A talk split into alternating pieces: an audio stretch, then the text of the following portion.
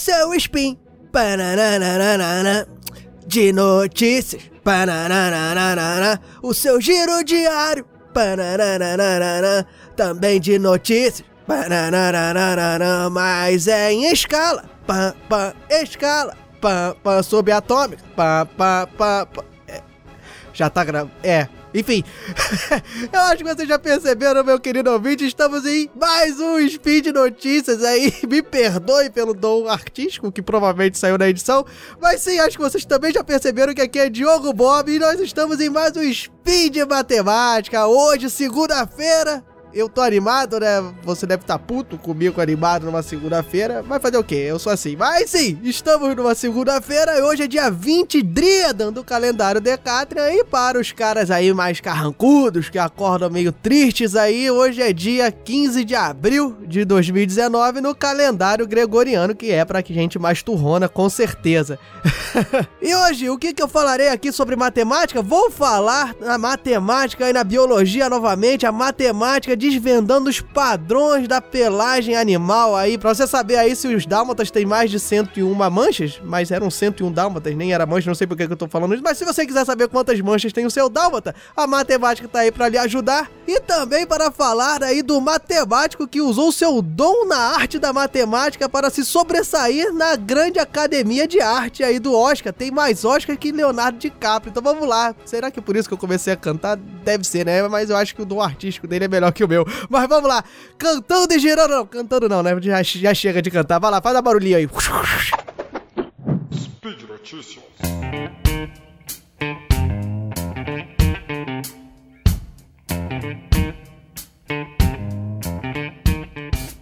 Caro ouvinte, vou começar aqui falando sobre a matemática, decifrando aí a pelagem do seu dálmata. Não é bem isso, mas eu vou aqui retornar um assunto que eu toquei no Spin de Notícias número 406, quando eu falei sobre a pele dos tubarões, os dentículos, que eles seguiam um determinado padrão identificado por matemáticos, que seguiam um determinado modelo que tinha por base os estudos de Alan Turing sobre a formação de padrões na natureza. Eu comentei lá, eu vou comentar aqui de novo, eu senti a necessidade de talvez deixar um pouco mais detalhado isso. Bem, pessoal, como é que a matemática se enveredou para o mundo aí dos padrões da natureza? Basicamente, sempre, né? A matemática tenta descobrir padrões, mais especificamente esses padrões de coloração, esses padrões de pelagem.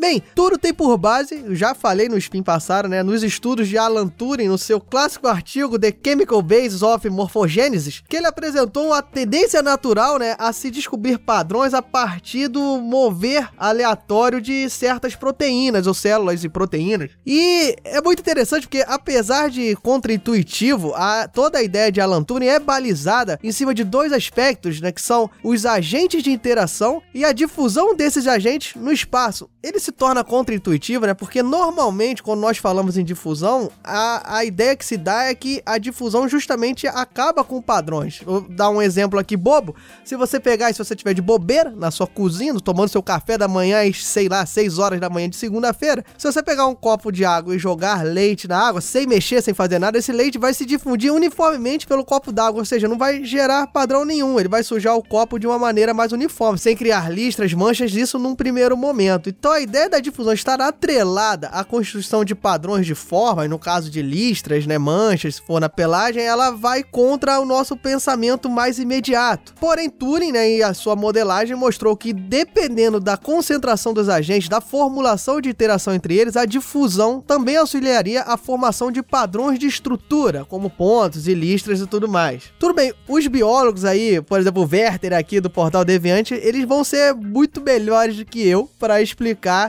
o porquê do surgimento desses padrões ou porquê determinados padrões se sobressaem nas espécies ou se permanecem nas espécies ou essas espécies que não vêm essa extinção conseguem se sobressair populacionalmente falando, ou seja, eles serão mais indicados para falar sobre isso do que eu. Pra dizer a verdade, até em matemática tem muita gente mais indicada para falar do que eu, né?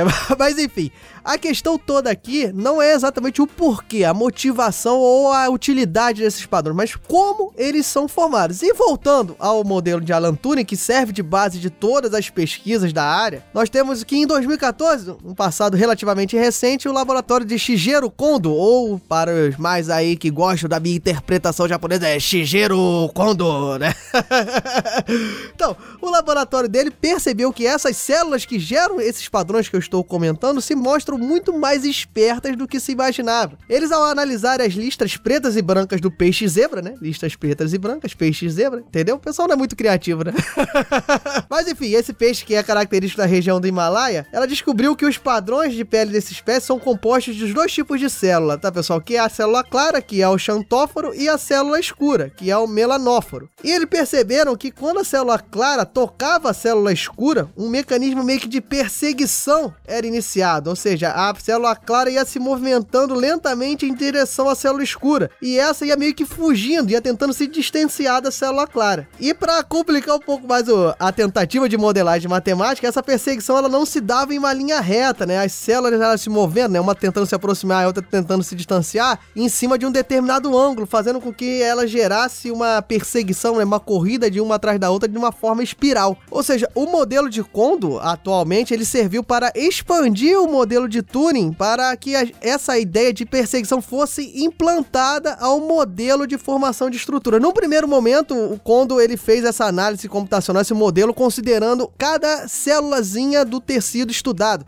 Isso gerou um modelo extremamente preciso, mas se você for pensar, extremamente trabalhoso. Quem trabalha com computação pode imaginar o trabalho que é você pensar aí em interações de todas as células de um tecido. Mas posteriormente, quando decidiu simplificar o modelo, transformando ele de uma forma mais assim utilizável, né, considerando que existe esse número imenso de células, né? Basicamente a ideia dele é que para você analisar a estrutura formada, você não precisa saber exatamente como funciona cada célula. Um exemplo assim, você consegue olhar a muralha da China, o formato dela, sem saber como está exatamente cada tijolo. Assim, uma analogia bem porca. Você não precisa saber se tem um tijolozinho na vertical, um tijolozinho na horizontal, desde que você consiga ver a grande muralha e o formato que ela faz e se estende ali pelas fronteiras da China. Bem, esse modelo se tornou bem eficaz e expandiu a quantidade de padrões que nós, aqui em matemática, os biólogos, conseguimos produzir é, de pelagens, de outras estruturas de cores, é, distribuição de determinadas plantas em uma floresta. Toda essa questão de estrutura conseguiu ser melhorada a partir dessa atualização do modelo de Turing por Kondo. A gente consegue fazer padrões não só de lista de pontos, mas como padrões em espiral, padrões hexagonais. E cabe aqui falar que toda essa pesquisa é em cima de equações diferenciais, tá, pessoal? Que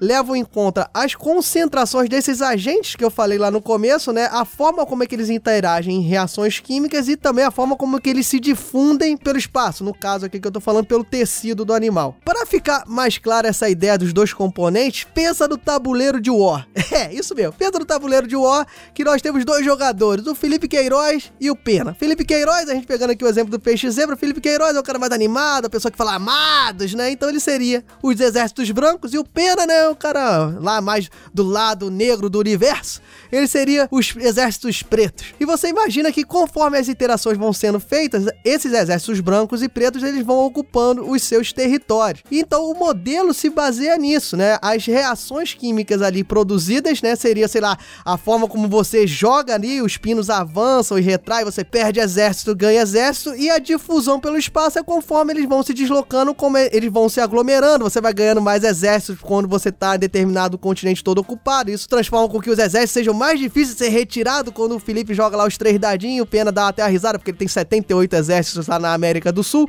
Então você imagina que essa distribuição, essa modelagem funciona como um grande jogo de war em que as reações e a difusão interferem nisso. E aí cada jogador com a sua forma de jogar seriam as entradas do modelo para que a gente conseguisse determinar um padrão. Por exemplo, eu, Diogo Bob, quando jogo, se eu fosse um padrão a colocar no modelo, com certeza sempre ia criar uma mancha negra na Oceania, porque eu só sei jogar entupindo a Oceania de exércitos ali. então é isso, pessoal. Alan Turing, Shigeru Kono tentando explicar um pouco mais como é que funciona esse modelo de forma que foi atualizado e agora consegue aí determinar muito mais padrões na natureza. Um grande abraço, vamos para a próxima. Bem, já passou um pouquinho do hype do Oscar, todo mundo já sabe quem ganhou, quem não ganhou, os filmes já deu tempo aí para chegar aqui no Brasil, o pessoal assistir também, né? Mas agora eu venho falar aqui, botar o meu ponto, o meu marco aqui para enaltecer a matemática e a arte. Sim, pessoal, nós temos um matemático que nesse Oscar de 2019 ganhou sua terceira estatueta. Sim, ele tem mais Oscars que Leonardo DiCaprio e a mesma quantidade que Barry Streep. É isso mesmo. eu estou falando nada mais, nada menos menos do que Joseph Stem, tá, pessoal? Ele ganhou nesse Oscar de 2019 sua terceira estatueta junto com o cofundador da Pixar, nada mais nada menos do que a Pixar, né, que foi Edwin Catmull, e também com Tony DeRose, que é um pesquisador do próprio estúdio Pixar. Eles foram reconhecidos aí nos trabalhos de superfícies de subdivisão, pessoal, que é uma técnica de modelagem 3D que nada mais nada menos sustenta tudo que você acha lindo em, por exemplo, Avatar e Senhor dos Anéis. Essa técnica da superfície de subdivisão são métodos computacionais para você tentar representar graficamente superfícies, tá, pessoal? A gente comentou um pouco sobre isso lá no SciCast 221, lá sobre matrizes, e a gente falou sobre como nós tentamos simplificar, tentamos discretizar determinadas superfícies contínuas em prol de trabalhar com matrizes e automaticamente os computadores conseguirem fazer cálculos que nós humanos levaríamos muito mais tempo do que os computadores. Para você ter uma ideia do que seria essas superfícies de subdivisão, imagina tá que você foi ali cercar um terreno, lá o terreno lá de Gaspar do Guaxinim, você foi lá, quero cercar, mas eu vou marcar o terreno primeiro. O que, que você faz? Você bota as estacazinhas, né? Pá, pá. Eu vou, vou pra facilitar, vamos pensar num terreno quadrado. Você fixou lá, pá, pá. Você botou quatro estacas, botou o barbantezinho nessas quatro estacas. Beleza? Você fez um quadrado. Agora pensa o seguinte: se você pegar três bolinhas e colocar no barbante que tá ligando, né? Os pontos, as estacas, né? Que é esse seu quadrado original, você bota três bolinhas ali suspensas, né? Tipo aquelas bolinhas que tem em rede elétrica. Deixa elas suspensas e liga essas bolinhas. Você ali dentro desse quadrado, você não precisa usar todos os lados, tá? Só para você ter uma ideia do que, que eu vou falar. É, você formou um triângulo ali, um triangulinho, né? Beleza, você fez um triângulo bonitinho em que os pontos do triângulo estão ali no barbantezinho do quadrado. Agora, você pensa que não, eu quero mudar ali o meu terreno, o Guaxinim quer mudar o terreno, e ele tira essas estacas e muda a forma dessas estacas ali. Você move uma estacazinha um pouco mais para lá, outra estacazinha um pouco mais para cá. Provavelmente continua sendo um desenho de quatro lados, mas não mais um quadrado. E mais que isso, esse seu triângulo original, ele também se deformou. Ele continua sendo um triângulo, mas ele se deformou, tá com uma outra forma. Bem, a base da superfície de subdivisão é essa, é você criar figuras que elas dependem de pontos, de parâmetros originais e você só mexendo nesses parâmetros originais você consegue alterar a forma dessa sua figura final, que no caso ali foi o triângulo, mas a técnica é muito mais densa do que isso. Eu vou deixar um vídeo aqui até do Tony DeRose, que foi um dos ganhadores aí do Oscar junto com o Joe Stan, explicando de uma forma mais clara como é que seria essa superfície de subdivisão, porque deve-se levar em conta que você faz esse processo do triângulo várias vezes, dentro do triângulo você faz uma nova subdivisão e assim você consegue fazer uma forma da maneira que você bem queira. Tá bem explicado no vídeo, o vídeo tá aqui no post. Bem, o Joe Stan, né, que foi o ganhador, nosso grande homenageado aqui do Speed Notícia, ele é formado em Ciência da Computação e Matemática Pura pela Universidade de Genebra. E ele venceu o Oscar de 2005 e 2008. E ele faz trabalhos em cima de pesquisas gráficas há mais de 30 anos, né? Levando a matemática ao cinema. E, por exemplo, essa técnica de modelagem 3D que levou ele a ganhar o Oscar é o que permite com mais facilidade um tiranossauro rex se movimentar, os cabelos ondulados, balançando com o vento,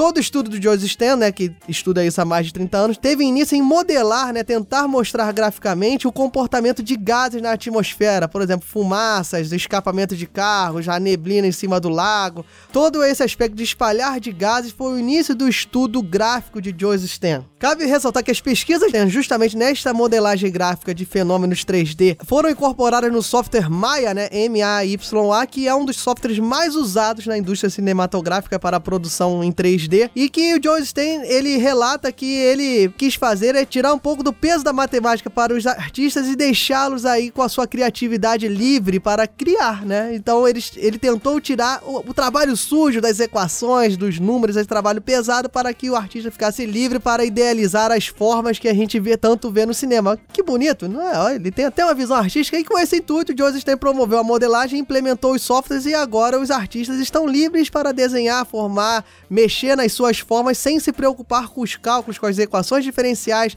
com a subdivisão de superfícies que a gente comentou aqui o início dela. Então, muito obrigado, Joyce Stan. Parabéns pelo seu terceiro Oscar. Espero que vocês tenham entendido aí como é que é o primórdio da subdivisão em superfície para modelagem 3D. De qualquer forma, o vídeo, novamente eu falo que tá aqui.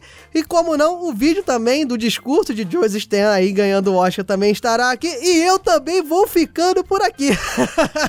Espero que vocês tenham curtido. Qualquer dúvida, vocês comentem aqui no post. Se eu falei alguma besteira sobre biologia, se eu falei alguma besteira sobre modelagem, vocês comentem aqui no post também. Se vocês querem só me mandar um beijo, comentem aqui no post também. Se vocês querem que eu pare de cantar, também comentem aqui no post. Mas, além de comentar, eu gostaria de dizer aqui que é muito importante, pessoal, o apoio de vocês aqui para manter o Portal Deviante sempre ativo, sempre feliz, sempre contente. Até na segunda-feira, que você está ouvindo um cara maluco parodiando James Brown no início de um spin de notícia. É isso aí, é muito importante você pode contribuir aí caso você possa, né? Pelo Padrim, pelo Patreon, pelo PicPay, ou seja, você pode doar com reais, você pode doar com dólar, você pode doar com criptomoedas. Eu já cansei de falar essa piada, mas o importante é que você sempre contribua. O seu apoio é muito importante pra gente e deixa todo mundo aqui do Portal Deviante feliz e contente em poder mandar cada vez mais notícias e informações para vocês de uma forma divertida ou de uma forma maluca, como eu tentei fazer aqui.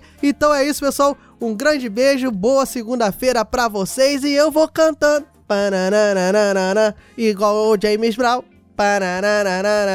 Eu tô modelando uma superfície com animais com listras, pá, pá, sem listras, pá, pá, parei. Valeu, pessoal. Tchau, tchau. Grande abraço.